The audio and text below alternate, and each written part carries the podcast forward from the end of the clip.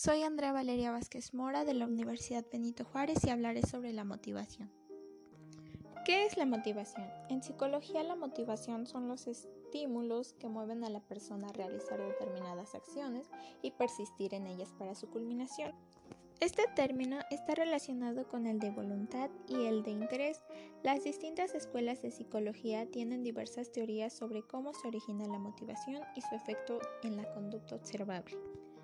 Motivación, en pocas palabras, es la voluntad para hacer un esfuerzo por alcanzar las metas personales de un grupo o de una organización, condicionado por la capacidad del esfuerzo para satisfacer alguna necesidad personal.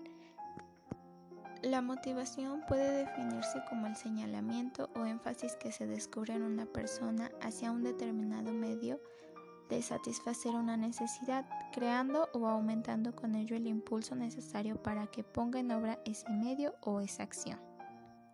O bien para que deje de hacerlo. Son las actitudes que dirigen el comportamiento de una persona hacia el trabajo y lo apartan de la recreación y otras esferas de la vida. Es el impulso que inicia, guía y mantiene el comportamiento hasta alcanzar la meta u objetivo deseado. ¿Por qué es importante como psicólogos aplicar la motivación? Creo que cuando, por ejemplo, llega un paciente con depresión, reduce la energía, la motivación y la concentración que necesita una persona para las actividades habituales de la vida, entre muchas cosas más. Es importante que en estos casos el psicólogo aplique la motivación, ya que gracias a ella podemos hacer que la persona realice algunas actividades y pueden ser actividades simples. Por ejemplo, si el psicólogo pregunta qué es lo que motiva a la persona a levantarse y la persona responde que su mascota la motiva a levantarse y que le gusta llevarla de paseo, podemos potenciar esa motivación para sacarla de su zona de confort. ¿Por qué es importante considerar los factores y los tipos de motivación que generan comportamientos en las personas?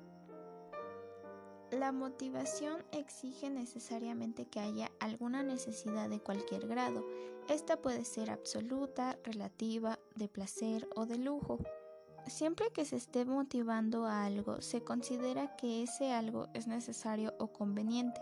La motivación es el lazo que une o lleva a esa acción a satisfacer esa necesidad o conveniencia, o bien a dejar de hacerlo. Los motivos pueden ser los motivos racionales y los emocionales pueden ser egocéntricos o altruistas.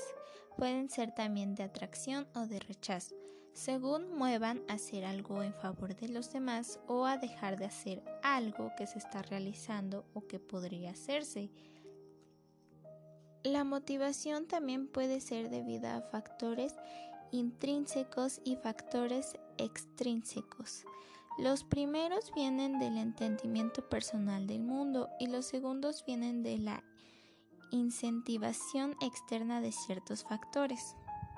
Los factores extrínsecos pueden ser el dinero, el tiempo de trabajo, viajes, coches, cenas, bienes materiales.